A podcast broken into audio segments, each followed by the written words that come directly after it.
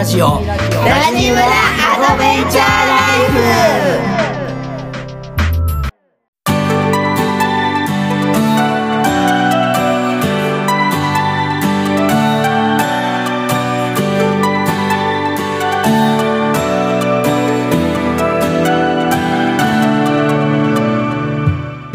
ございます。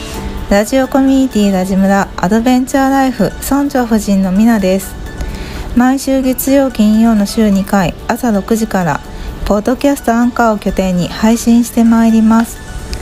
今回は年齢性別仕事など問わず多種多様な生き方や考え方をお持ちの村長の友達をゲストでお招きして生い立ちから仕事への思いさらにはターニングポイントを乗り越え方など7つの質問をもとにお話ししていただいております。このラジオを聞いて少しでもリスナーさんの生き方の指針を見出すヒントになればとても光栄です。それではゲストの熱いトーク今日も最後までお楽しみください。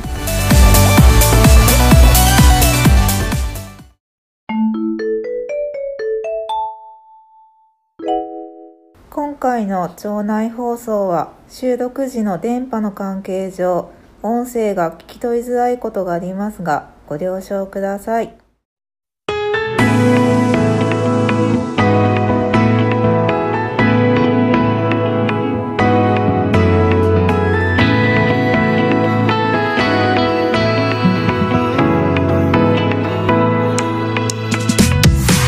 じゃあおかえりなさい。おかえりなさい。はいラジムラアドベンチャーライフ村長の11です。はい村長夫人のみなです。はい今日はえっとゲストをお呼びしてます。はーい。どんな方ですか？はい今日はねちなみにあの岡山県の総総田市ってとこからからゲストをよ、うん。お招きしてます。はい。でどんな方かというと、うん。そのまあ仲間みたいな感じ仲間。そう、人と地球に優しいうんことを活動しながらこうより良い社会を作っていってる仲間みたいな感じ。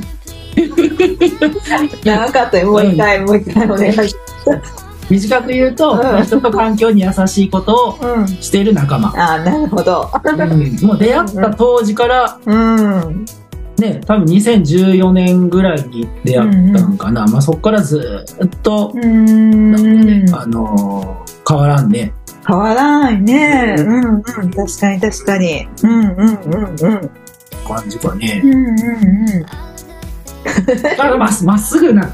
あねそのあそれはすごい思った。わ自分の、ね、気持ちにもねまっすぐやし、ね、感じたことをなんかこういろんな形でなんか表現してるまっすぐな方やなって感じがするからすごいなんか、うん。あのなんだろうね。勇気もらえたり刺激もらえたりとかさ、なんかね、うん。あのそんな方。そんな方。はいわかりました。はいじゃあ紹介お願いします。はいではお呼びしたいと思います。今日のゲストはさつきちゃんです。おはようございます。ありがとうございます。もうすごい自己紹介が嬉しい自己紹介で。あよかったです。じゃなくて紹介してくれた内容が。ありがとうありがとうございます。よ今日はよろしくお願いしまろしくお願いします。ますすはい、はい、じゃあ今日のゲストのさつきちゃんのプロフィールを紹介させていただきます。西野さつきさん51歳千葉県出身。岡山県在住。お仕事は何にもしないぶどう園をされています。うん。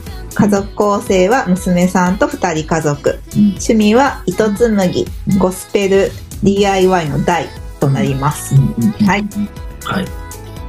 さつきちゃんとの出会いって、うん。一番最初そのかっこちゃんの上映会を多分高橋で主催しててでそのつながりで多分金子屋にうん。来てくれそうだっけ？多分そんな感じの、へー。そうそうそうそう。そこが一番最初だったと思えってきっと、うんうんうん。えー、そう。あ、そう。でその時ね僕俺らねその金子屋ってねカフェしてた。から、なんかじゃあ金子屋通じてそのさつきちゃんの上映会のお手伝いしたいなと思って、なんかそのチラシを貸してもらったりとかさ、うんなんかそんなところからやりとり始まったんかなみたいな。へえ。気がするでそうか、なんか金子屋に行った覚えは覚えてるけど、そこからだったっけ？出ますそれ。うん。絡んでたとは。でそっからね、その、うんまさきさんのことをね、ちょっとですね、あの、知っていって、活動の思いね、なんか、今でも覚えてるのがさ、その金子屋してる時にさ、うん。さつきちゃんがその、ね、無農薬、減農薬かな、その減農薬か無農薬で、そのぶどうする時にさ、うんこんなちっちゃいその白色の小冊子、小冊子でその覚えてる。チラシをね、作ったって言って持ってきてくれて、で、それ読んだ時にね、めっちゃ感動して、小さいチラシ覚えてないんだけど。チラシのさ、そう、折りたたんでるチラシ。おい、なんか、パタンパタンで。そうそうそうそうそうそう。そうなんだ。このチラシって今よね、まあ、あの、でも、作りそう、私。うんめっちゃ感動したの、今でも覚えてるよ。うん。へーうん。一番最初のチラシかもしれない。一番最初のチラシかなそうだね、きっと。うん。うん。ねうんで、そっから、その、なんだろう、それに感動したから、また、金子屋でさつきちゃんのぶどうをうんないって言ってね、うんうん出してもらったりとか、ね。そそれがすごい覚えてるから、エピソードとしてもねすごいはい。うんじゃあ、さつきちゃんに今から、あの、7つの質問させていただきますので、よろしくお願いします。はい。じゃあ、まず言える範囲で生い立ちを教えてください。生い立ちね、生い立ちとか言ってね、長いからね、どっから行ったらいいかよくわかんないけど、うん結構でも昔のことはもう忘れちゃってるので、うんうんうん。ちっちゃい頃はあんまり楽しくなかったっていうのは覚えてる。なんか、家に見れないって思ってたけど、うん。やっぱり、あの、外に出始めたら、うん帰ってきてもいいんだっていうふうに思い出してきて、うんうん海外に行くようになってからかな。一人で行くようになってから、もっと自由でいいんだって思ってきて、あと、心配もしなくていいんだって思ってきて、うん。えーっとね、生い立ちどう言えばいいんだろうね。わかんないけど、幼少期はどんな子供だったんですか？小さい頃は絶対に発表とかしなかったし、なかったし、はいはい。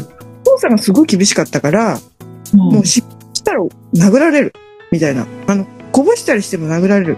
だから失敗をもうすごい恐れる子だったから、だったらない方がいいや、みたいな。へえ。できなかったし、もちろん。へえ。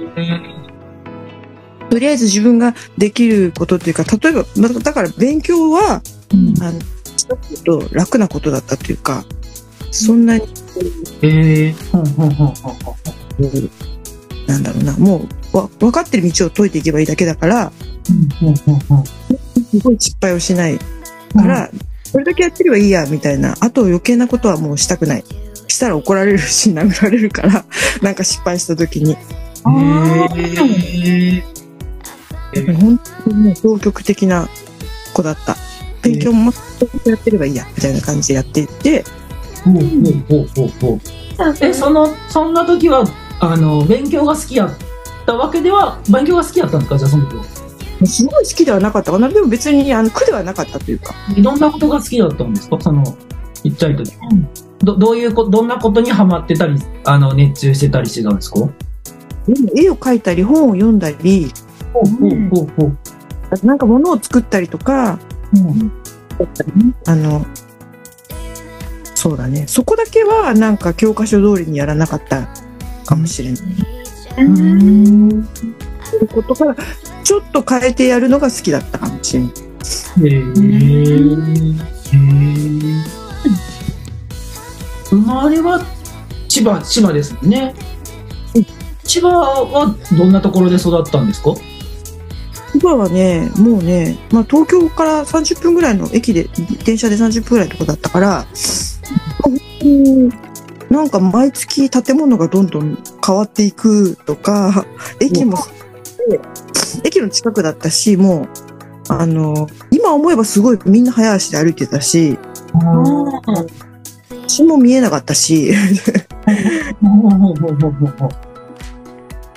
そうだね、なんか、そう、誰かが来た時に、ここはずっとクリスマスみたいだって言われたりとか、なんか、えー。そんなとこだった。えーこれじゃあのね栄えてるところで育ったんですね。うん。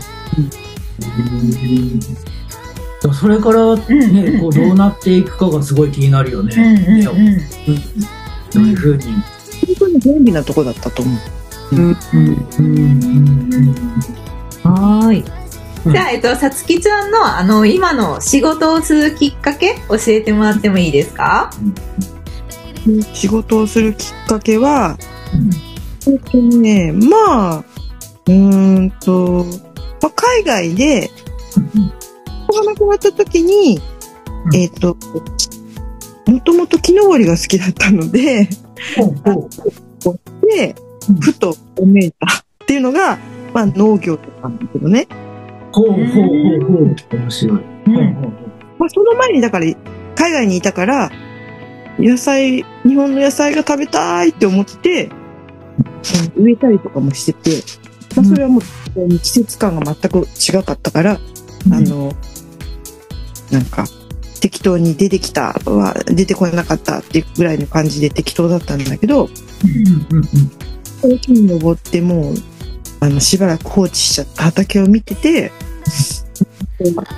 なんか農業やれたらいいなって、ちょっと、ちらっと思って、木登り好きだから、もしできたら果樹とかいいなって思ってたの。なんか木に登れたらいいなって、登れなかったけど、木に触ってるとめっちゃ、こう、癒されるなって、その時もそれこそ癒しが欲しかったから余計、なんか、木はいいなって思ってた。で、農業ってやったことないから、どうしようかなって思いながら、それしばらくもう随分経ってから日本に帰って、本当にとりあえず行って言ってみようみたいな感じで。そしたら、やっぱりそのうちの実家はもう、あの、実家に一回戻ったけど、本当にそういう農地なん。てないところ、うん。うん。本当は無理だけど、もうちょっと千葉の奥地に行けば、行くしないかな、みたいな言われて、でもまあ、無理だからって言われて、女の人一人では無理だし、子供もいて余計無理だし、うんまあ、仕事にするのは無理だろうねって、でもまあ体験ぐらいには行ってみればってうん言われて、うんで、ちょっと、あの、農業大学校の体験に3日間行って、おーはいはいはいはいはいはい。ほんで、結構楽しいなって思って、半年後って言われて、うんうん。行ってみよう。でもそこでも、必ず女で一人は絶対無理だよって言われて、うん。無理かもしれないけど、まあ、無理だったらその時考えればいいやと思って、行ってみようと思って、そこからちょっと実家を離れて、その千葉の奥地へ行って、でその距離を受けながら行って、うん。で、あの、その時に来てた、うんほとんど、うんと、もう定年終わった人たちばっかりだったんだけども、若い人たちもちょっとだけいて、うん。自然っていう言葉を初めて知って、自然の。はい。無肥料？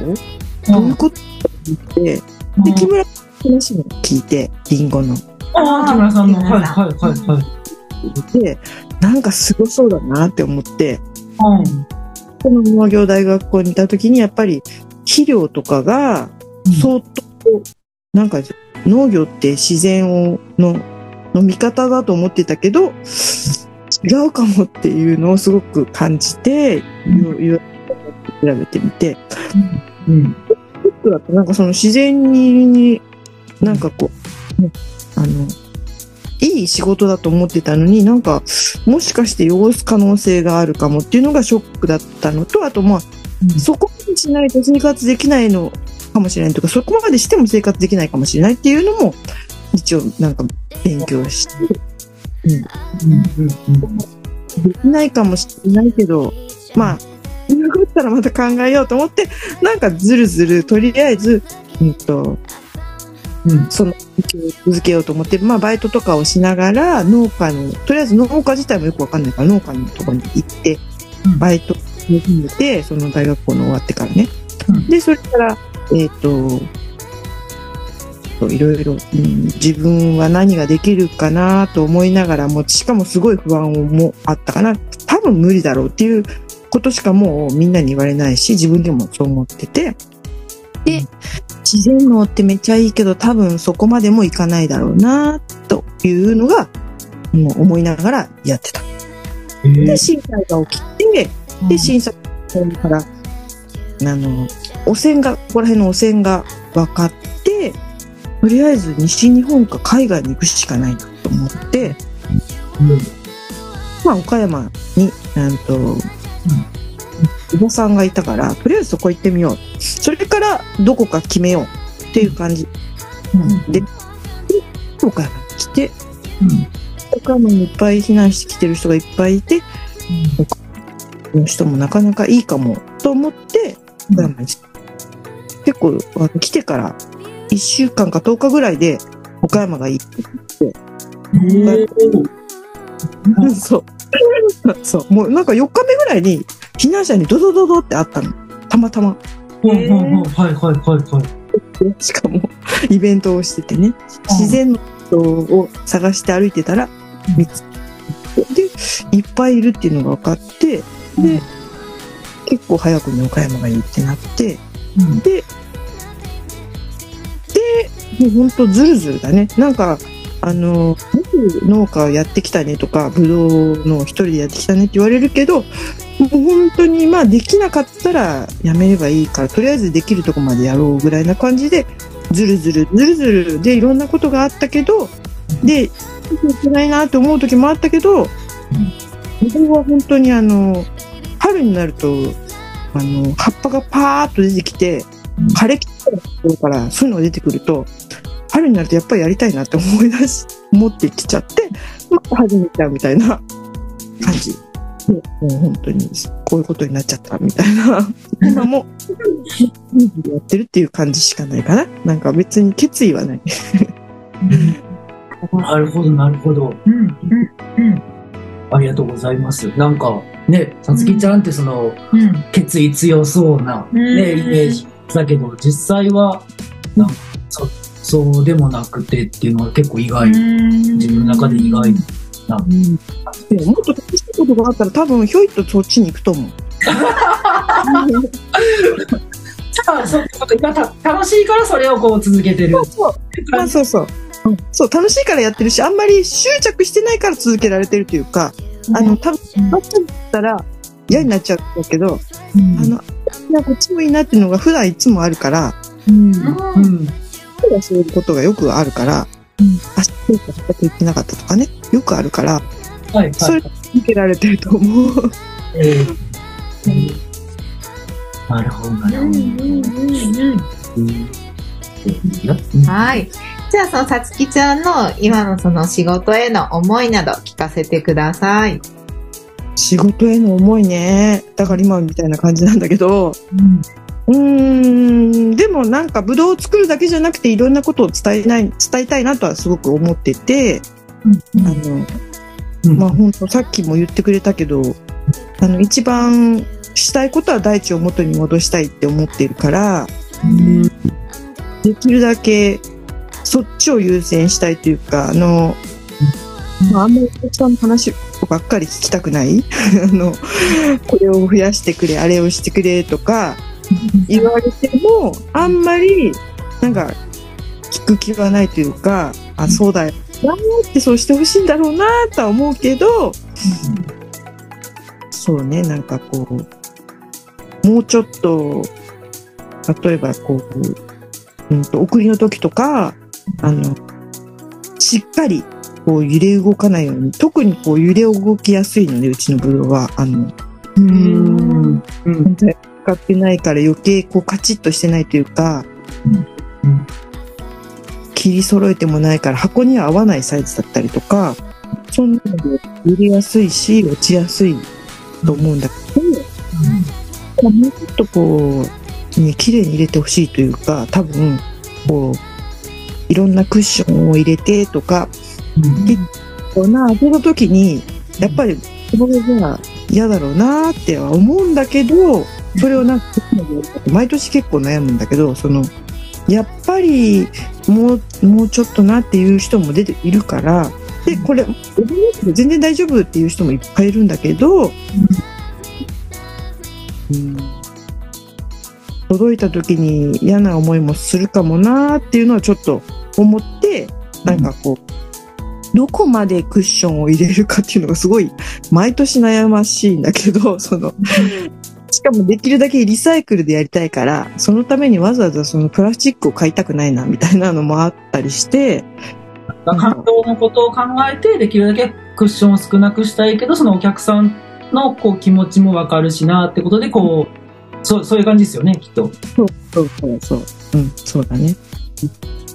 だから、重点を置くのが、まあちょっと普通、他のところよりは多分お客さんが重心じゃないと思うというか、あの、ね、来る人にしてよりも、なんか、うん、あとはもうこう、うん、うん。出ちゃっても、落ちても、もう仕方ないと思ってるというか、あの、うん、うん。僕は全然落ちなかったし、病気も来なかったけど、病気が来ちゃった時もやっぱりあって、もうもうそういうことになってるんだっていう思うというか、うん。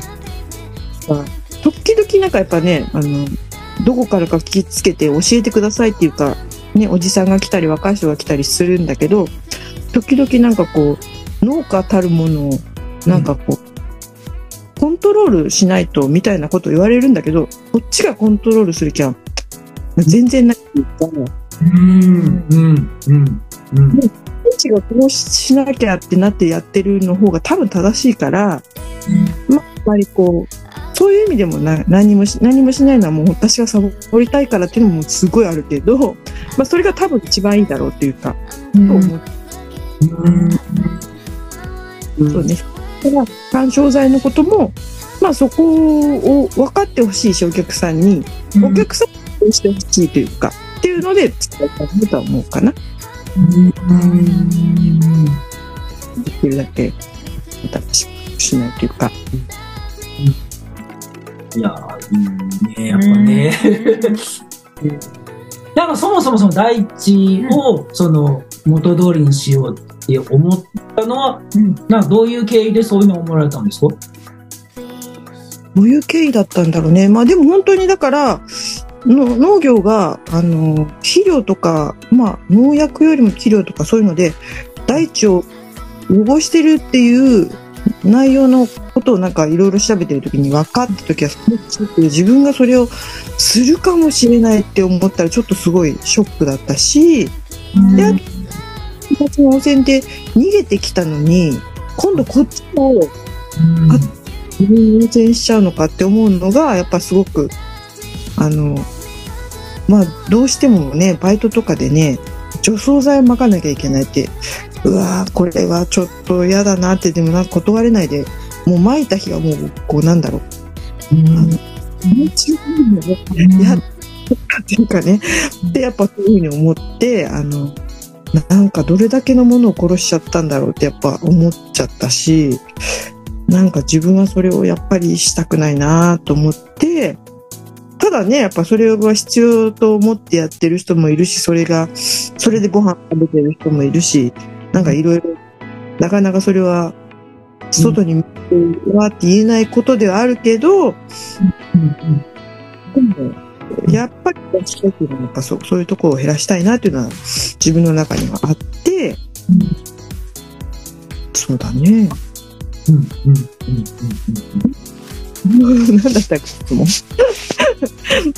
あ、第一第一うん第一はその元通りにしようと。うそんかな。でもそうやって巻きながらややだな、やだなってやっぱり思ったりとか、うん、で、その自分が農業を始めた時も、やっぱり農薬をまかないと、え商売にならないとか生活できないだろうと思ってやり始めたけど、でも結局は、それをかけたら、かけてる自分もかかってるざわざわかかってくるし、やっぱりやった後に自分がのブドウにかけた後のもう罪悪感がすごくて、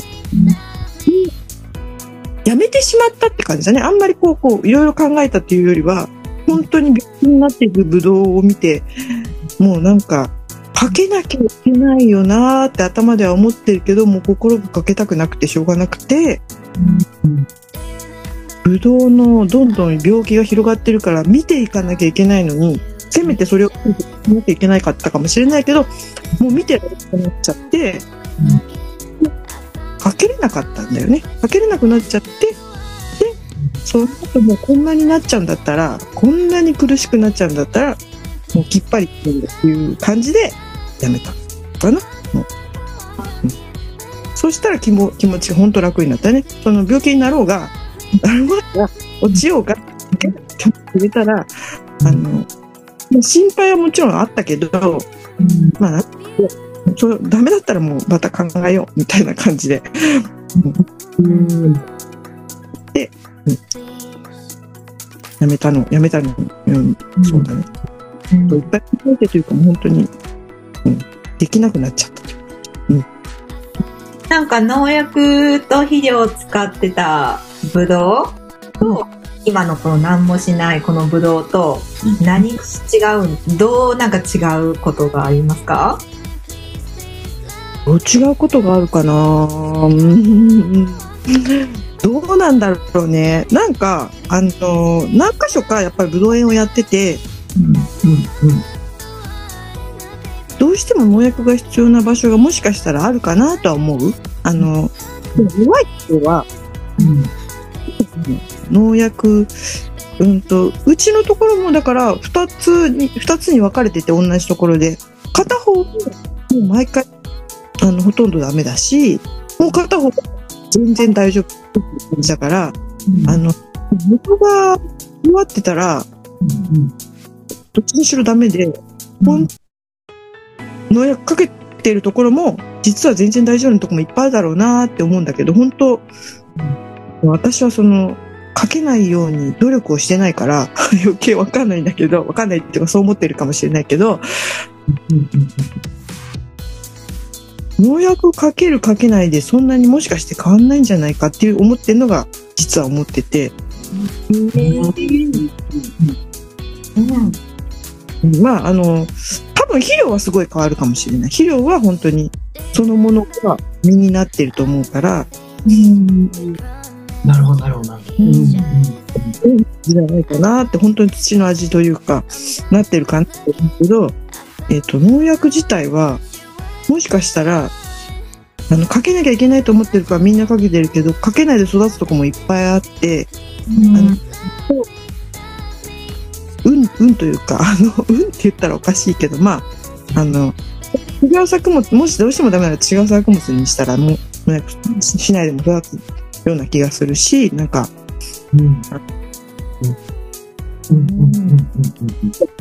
よかった。半分はいいから、まあ全然よかったっていうか、たまたまかなって思っている。うん。うん。あと、まあアレルギーの人たにしてみれば全然違うと思うけどね。やっぱ食べ、あ私、感じないけど、やっぱりた買いに来る人はお客お客さん。そういう人が多いから、やっぱりピーピリ、他のところはピリピリするって言ったりとか、なんかいろいろ出てきたりするっていう、いう声は聞いてるけど、私自身は本当にねその身の違いっていうのは感じてはないかな。すごい。わかる人にはわかるんですね。すごいよね。うん。うん。そうそう。そういう動物もいるみたいです。なんか、うちの犬は農薬かかってると食べないのよとか言って言って。で、ますとかっていうブドウさ食べさせてんのかってちょっと思ったけど、何も言わなかったけど。へえー、面白い。面白いうんですね。うんうんうん。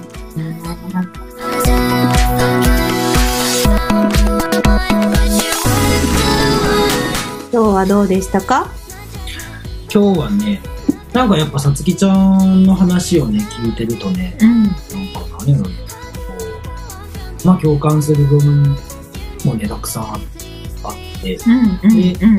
なんか、あのーなさつきちゃんの生き方とかさ、うん。ね、活動とうん。かを、なんか本当みんなに知ってほしいなって思う。うんうん時やってな、うんなんかこう、心に響くっていうかさ、うんううん。ん特に何が響いてるのかななんか、うん。なんやろね、うん。まあかっこいい生き方してるなって思う、なんか自分、何が響いてるのね、なんか自分の、うん。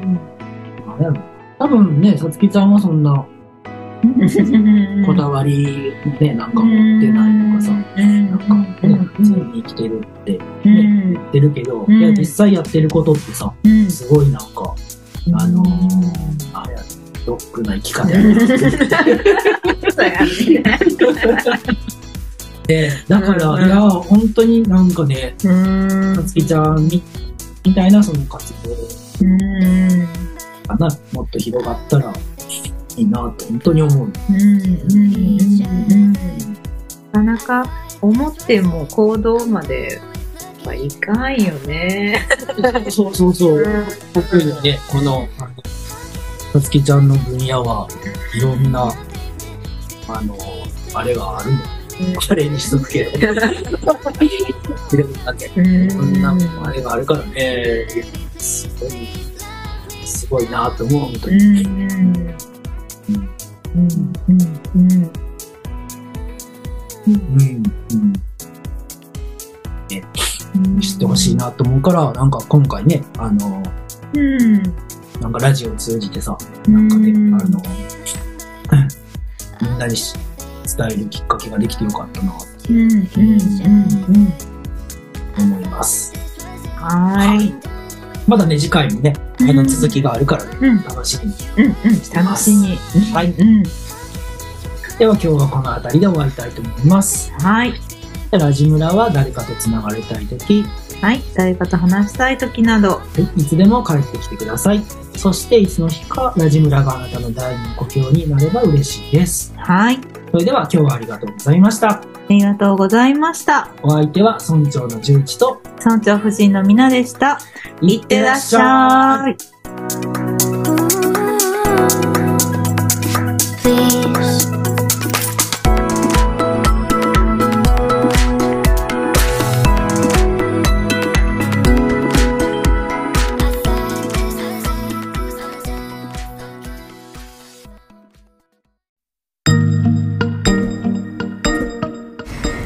後までお聞きいただきありがとうございました。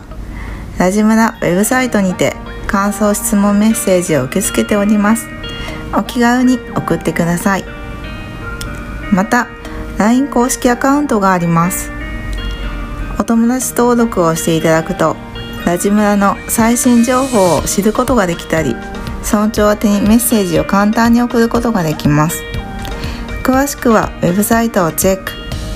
ぜひ登録お願いしますそれではまた次回お耳にかかりたいと思いますありがとうございました。